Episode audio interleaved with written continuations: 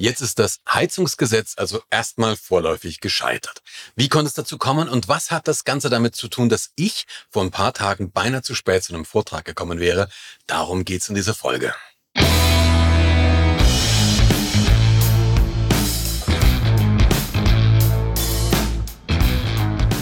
Herzlich willkommen zu Be the Captain, deinem Podcast für alle Menschen, die sich für Verantwortung interessieren, für Führungsthemen, für Kommunikation, Management und alles, was damit zusammenhängt. Ja, Mensch, der Heizhammer. Der Heizhammer ist gescheitert. Der Heizhammer ist zu Fall gebracht worden von einem CDU-Hinterbänkler und zwar so ganz kurz vor der Ziellinie. Wie konnte es dazu kommen? Das ist ja eigentlich ganz spannend. Die ganzen letzten Wochen, die ganzen letzten Wochen über gab es ja eigentlich nur negative Presse zu diesem Gesetz. Ich kann mich nicht entsinnen, also selbst, selbst bei Leuten, die eigentlich da eher pro wären, dass ich da irgendetwas Vernünftiges dazu gehört habe. Das Ding ist durch ein, das, das Ding ist zermalmt worden, das Ding ist regelrecht zerfleischt worden. Ich kann mich wirklich nicht erinnern, dass irgendein Gesetz, ich kann mir kein anderes Gesetz erinnern, das wirklich derartig, derartig unter Beschuss stand. Es wurde auch relativ schnell klar, dass dieses Gesetz eine ganze Reihe offener Flanken hatte. Also wenn du das mit einem Landeanflug vergleichst, ja, wenn du dieses Gesetz oder dieses Gesetzgebungsverfahren zu diesem Heizungsgesetz, wenn du das mit einem Landeanflug von einem Verkehrsflugzeug vergleichst, dann haben wir ein richtiges Problem. Das scheppert, das blinkt, das rumpelt, das runzt an allen Ecken und Enden. Und dieser Anflug ist alles, aber garantiert nicht stabil. Der ist alles, aber garantiert nicht stabil. In der Fliegerei haben wir einen Namen. Nicht dafür, sondern wir haben einen Namen dafür, wie es eigentlich sein sollte. Das Ding ist nämlich Stabilized Approach. Das, so sollte es eigentlich sein. Also ein stabilisierter Anflug. Das kannst du dir in etwa so vorstellen. Wir fliegen mit diesem Flugzeug dahin und in einer bestimmten Höhe, also in einer bestimmten Höhe muss alles passen. Ja, das Wetter kann scheiße sein. Ja, du kannst Seitenwind haben. Ja, das kann auch ein bisschen böig oder bockig sein. Aber es muss erstmal alles passen. Der Flieger muss die genau richtige Geschwindigkeit haben. Die Beine müssen draußen sein. Der Flieger ähm, muss die, die Klappenstellungen müssen perfekt sein. Dann gibt's ja diesen Glideslope, diesen Landekurssender. Ja, da muss ich genau drauf sein. Ich muss also genau in der Mitte von diesem, von diesem Local Localizer, also von diesem Richtungsstrahl sein und ich muss auch genau auf der richtigen Höhe sein. Es muss wirklich alles passen. Wenn dem nicht der Fall ist, dann starten wir durch. Also wenn dem nicht der Fall ist, dann ist das ein unstabilized approach.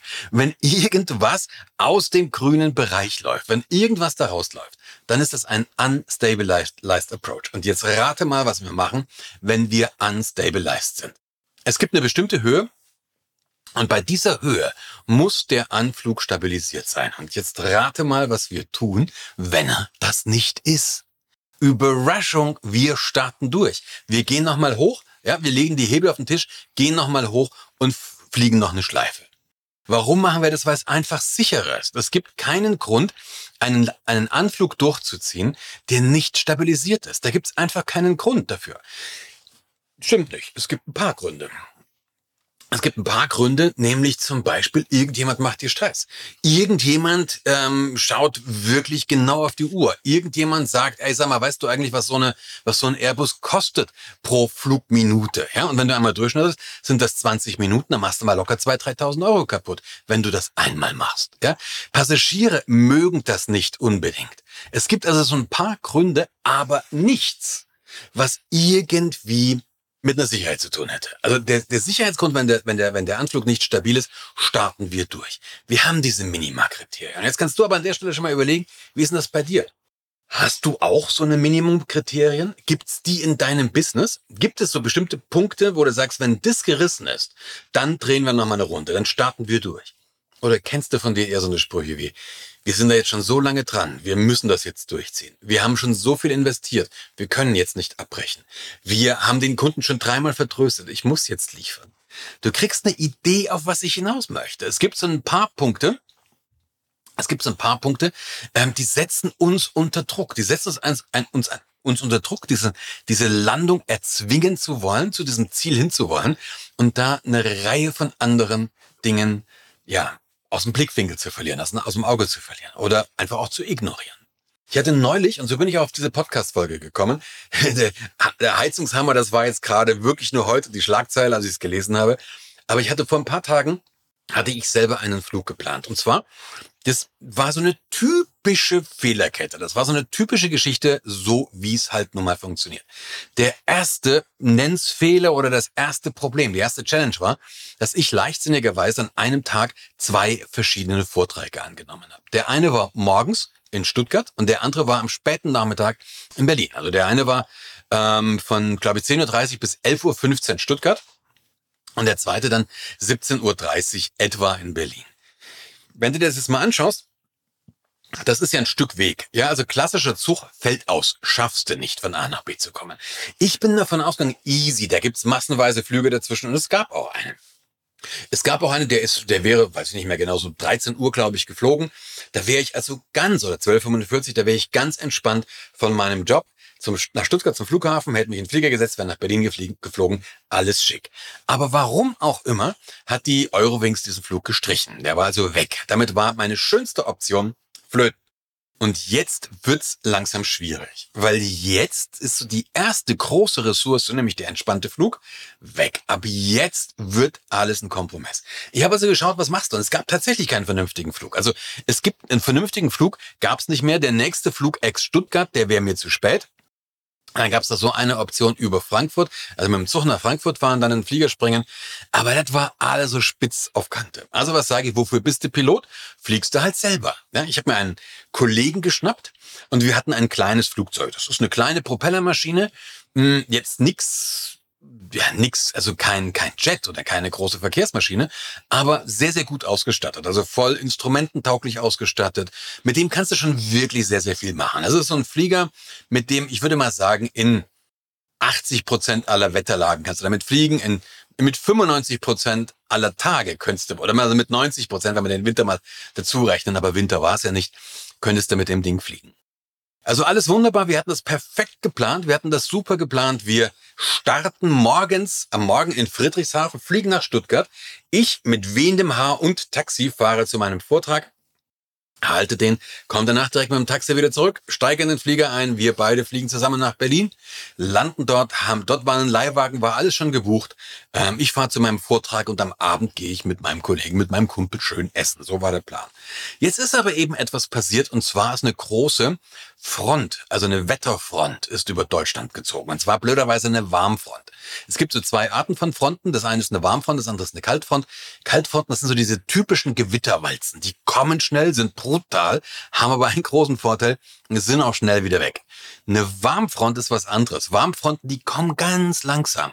Und da schiebt sich so eine wärmere Luftmasse, schiebt sich auf eine kältere. Das erkennst du daran, dass irgendwann du hast blauer Himmel und plötzlich sind so diese ersten Cirruswolken, diese ersten Zirren am Himmel. Dann wird es immer milchiger und so weiter. Und so war das auch. Und diese Warmfront, weil es war tatsächlich wochenlang schönes Wetter. Wochenlang wäre es perfekt gewesen zum Fliegen, außer eben an diesem einen Tag. Da kam diese Stricksfront und die war blöderweise auch noch, die war nicht mal quer gelegen, sondern die war genau längs durch Deutschland gelegen. Und die zog so rein und rate mal, wir hätten um zwölf starten müssen und wären so zwei, kurz nach zwei da gelegen, da gewesen. Und jetzt rate mal, wo diese Front genau zwischen zwölf und 14 Uhr lag genau auf unserer Flugstrecke. Also wenn du praktisch ein Wetterrad, ein Wetterlineal gehabt hättest, dann wäre die genau auf unserer Flugstrecke. Jetzt hast du damit ein Problem, weil das kannst du nicht machen. Du kannst, könntest dir überlegen, ob du durch so eine Front durchfliegst. Aber wirklich der Länge nach. Und vor allem die größten, das, das größte Wettergeschehen war zu der Zeit, wo wir landen wollten, über Berlin. Da kommst du zu einem Punkt, das wird jetzt sehr, sehr ungemütlich. Das wird vor allen Dingen auch sehr, sehr unsicher. Ich mache bei Gelegenheit, mache ich mal ein Video dazu, ähm, wo ich erkläre, wie das mit dem Wetter genauer funktioniert. Deswegen jetzt hier aber wirklich bloß die Rahmendaten. Aber bei Gelegenheit mache ich wirklich mal ein Video, wo ich erkläre, wie das genau funktioniert. In unserem Fall war es also klar, das funktioniert so nicht. Jetzt hast du ein Problem, weil ich hatte tatsächlich keine wirklich gute andere Option. Ich hatte wirklich keine gute andere Option. Dann überlegst du dir natürlich, meine Fresse, das war die ganzen letzten Tage, war super. Warum sollte das jetzt nicht auch super werden? Mein, mein, mein Kumpel, mein Kollege, eigentlich ein sehr, sehr bedachter Mensch, aber der wollte mich halt nicht hängen lassen. Der überlegt, ja, wir können's machen, wir können dieses und jenes. Und es gibt auch genügend Leute, die da fliegen würden. Also es gibt genügend Piloten, die mit so einem Flieger sagen, das passt schon irgendwie. Und genau das ist das Problem. Wir haben jetzt, wir, die Fehlerkette entwickelt sich. Du siehst das so langsam. Der erste, wenn du so willst, Fehler war, dass ich diese zwei Vorträge angenommen habe. Machst du manchmal, das kannst du nicht immer ausschließen. Der zweite, das, das zweite Ereignis auf dieser Kette war, dass die, dass die Eurowings den Flug gestrichen hat. Der dritte Punkt war, dass das ein kleineres Flugzeug war. Der vierte war, dass wir diese Front hatten und so geht's weiter. Das Blöde ist, irgendwo am Ende dieser Fehler Fehlerkette steht der Absturz. Du weißt aber nicht, wo du schon bist auf der Kette. Also du weißt nicht, wie viel Platz du noch hast. Wir haben also die Entscheidung getroffen, wir fliegen nicht. Und das war natürlich eine schwierige Entscheidung, weil die hat mich echt in Probleme versetzt. Das, was mir, dieser, dieser Vortrag war ein bisschen außerhalb von Stuttgart. Irgendwo Unida, Fraunhofer Institut war das. Ich habe also schon mal ein bisschen gebraucht, bis ich mit dem Taxi da überhaupt wieder reingefahren bin. Der Zug fuhr wann fuhr der? 11.51 Uhr nach Frankfurt Flughafen. Wenn du jetzt weißt, Stuttgart Flughafen, äh, Stuttgart Hauptbahnhof, da ist im Moment auch erschwerte Bedingungen. Du brauchst ja schon fast eine halbe Stunde, bis du vom Taxi zum Bahnsteig gelaufen bist. Also, das war super spitz auf knapp. Ich bin also dann wirklich, habe das gemacht, dass das Taxi genau da stand, wenn der, wenn der Vortrag fertig war. Ich bin mit wem, ich schon im, im Vortrag Bescheid gesagt, dass ich gleich abhaue, bin dann mit wenem Hammer wieder raus mit dem Taxi zum Bahnhof. Hab diesen Zug gekriegt. Der Zug ist auch fast pünktlich gefahren mit fünf Minuten Verspätung. Wir sind also, wir kommen noch mit fünf Minuten Verspätung in Frankfurt am Flughafen an. Jetzt habe ich nur noch gebittert, gebibbert, geht mein, geht mein Flieger und geht er pünktlich. Auch das hat funktioniert. Ich war also pünktlich in Berlin. Das einzige Risiko war dann noch das, das Taxi. Der hat's fast noch vergeigt. Aber Fakt, ich, Fakt ist, ich war zur richtigen Zeit an meinem, Vor an meinem Vortrag. Und jetzt ist aber noch was Spannendes passiert, weil als ich da gelandet bin in Berlin, also das war jetzt etwas später, als wir mit dem, mit dem eigenen Flieger gelandet wären. Als ich da gelandet bin, war das Wetter gut. Also nicht gut, aber es war so, wo du sagen könntest, na ja, das, also jetzt, wenn es sein müsste, könnte man jetzt schon fliegen. Und dann kommen diese Gedanken, hätte ich denn, hätte ich denn. Es gibt in der Fliegerei einen alten Spruch. Es ist viel, viel besser, dass du am Boden stehst und sagst, boah, wäre ich doch geflogen. Es ist viel besser, als wenn du in der Luft sitzt in einem Fliegele und dir sagst, da wäre ich doch mal nicht geflogen. Und so einfach ist es. Jetzt kommt noch was dazu. Und zwar das Gemeine ist, dass wir Menschen so eine ganz, ganz fiese Eigenschaft haben. Ja, das, ich habe dir gerade schon gesagt, das Wetter war eigentlich gut, aber hättest du doch, ja. Oder wir sagen vorher, ja, das wird schon gehen, irgendwie, ach, da habe ich, glaube ich, gerade die Sonne gesehen oder irgend sowas. Wir haben eine ganz fiese Eigenschaft, und zwar haben wir die Tendenz, also von zwei positiven Optionen nehmen wir die sichere, das ist klar, ja. Aber von zwei riskanten Optionen haben wir die Tendenz, die riskantere zu wählen. Das ist eigentlich paradox, kannst du dir aber relativ simpel vorstellen. Wenn du zum Beispiel Aktien gekauft hast, du hast ein paar Aktien gekauft und diese Aktien machen relativ schnell einen beherzten Verlust. Ja, machen einen beherzten Verlust. Dann neigen die meisten Menschen dazu, diese Aktie zu behalten, auch wenn der Trend negativ ist. Ja, also du siehst irgendwie, das waren auch so ein Rahmen, neuer Markt ja, äh, vor zwischen auch schon 25 Jahre, glaube ich, her. Oder verschiedene andere Sachen auch. Die Aktie dreht plötzlich ins Minus, die gehen runter und die Fundamentaldaten sehen auch nicht wirklich gut aus. Die meisten Menschen, vor allem die meisten unerfahrenen Anleger, verkaufen jetzt nicht, obwohl sie es eigentlich sollten. Also die blöde Option ist, diesen Verlust zu realisieren. Dann weißt du, okay, ich habe meine Aktie jetzt verkauft und ich habe von mir aus, keine Ahnung, 30 oder 40 Prozent verloren. Das ist blöd. Das ist ein echter Verlust. Und dahinter steckt ein Phänomen, das nennt sich Verlustaversion.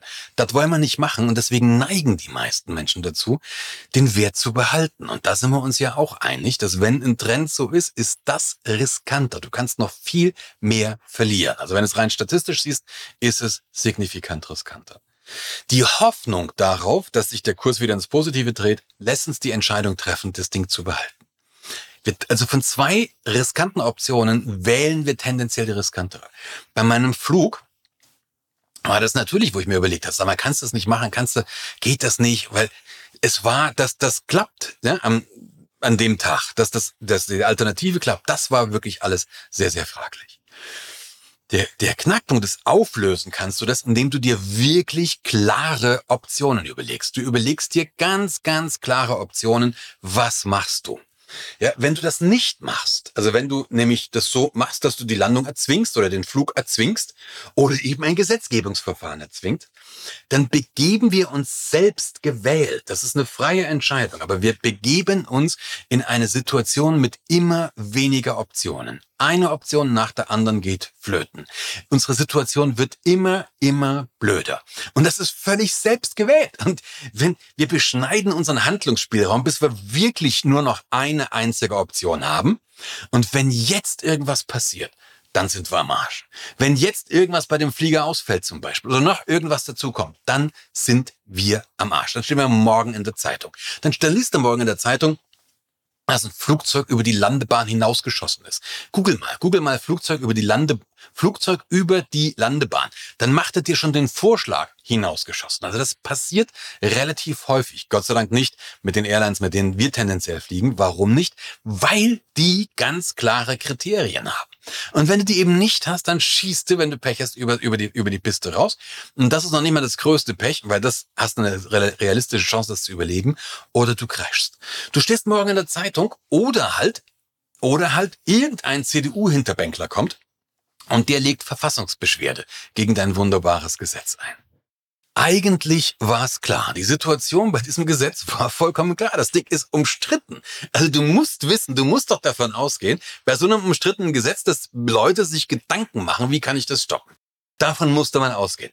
Es war auch klar, so wie das Ding geplant war, waren nur vier Tage effektiv Beratungszeit für die Abgeordneten übrig. Ja, und das ist natürlich, auch das ist klar, das ist zu wenig. Also kein Richter ohne Not. Wir reden jetzt nicht von Gefahr im Verzug. Ja, also hat man dieses Gesetz vor der Sommerpause oder nach der Sommerpause verabschiedet. Das ist eigentlich wurscht. Also das macht keinen großen Unterschied. Außer natürlich für unsere Regierung, die das Ding unbedingt auf Biegen und Brechen durchdrücken möchte. Also eigentlich war es klar. Ähm, das ist ein umstrittenes Gesetz. Also da werden sich Leute Gedanken machen, wie kann ich es stoppen. Es war auch klar, dass die, dass die Abgeordneten nur vier Tage haben. Es ist auch klar, dass das zu kurz ist. Und wenn du die Punkte zusammennimmst, dann ist auch klar, wenn da jemand klagt, also wenn jemand Ver Verfassungsbeschwerde einlegt, dann scheppert's, dann fliegt's uns um die Ohren. Aber genau das wollen wir nicht sehen. Genau diese Punkte, die blenden wir dann aus. Wir blenden sowas bei dem Gesetz aus, das, das wird schon nicht passieren, das macht schon keiner. Wir blenden es beim Dieselskandal aus, wo wir sagen, okay, da kommen die schon nicht drauf. Und wir blenden es regelmäßig mit solchen, also mit irgendwelchen Flügen aus, wo wir uns dann selber in, in, in Probleme bringen. Das heißt, diese ganzen Effekte zusammen, Ankommeritis, diese, diese Verlustaversion und dieses ganze Prinzip, was ich dir gerade geschildert habe, das führt uns immer wieder dazu, schlechte Entscheidungen zu treffen. Das betrifft den einen mehr, den anderen betrifft es weniger. Das betrifft dich vielleicht in einer bestimmten Situation sehr, sehr stark, in einer anderen Situation fast überhaupt nicht. Und das ist von Mensch zu Mensch verschieden. Aber es betrifft uns. Ich habe dir mit Sicherheit schon gesagt, demnächst erscheint ein neues Buch für mir, 30 Minuten Entscheidungen treffen, ganz kleines Ding. Da geht's unter anderem auch darüber. Den Link, ähm, den findest du unten in der, in der, in der, in der Beschreibung. Setz ich dir rein. Was du machen kannst, du kannst für dich jetzt mal schauen, hey, wie häufig hast du das eigentlich, dass du irgendwas erzwingen möchtest? Wie häufig hörst du dich sagen, ich kann doch jetzt nicht, ich muss doch jetzt. Denk einfach mal drüber nach. Denk drüber nach, ob das vielleicht eine Zielfixierung, eine Ankommeritis ist die dich, wenn du Pech hast, in die Zeitung bringt.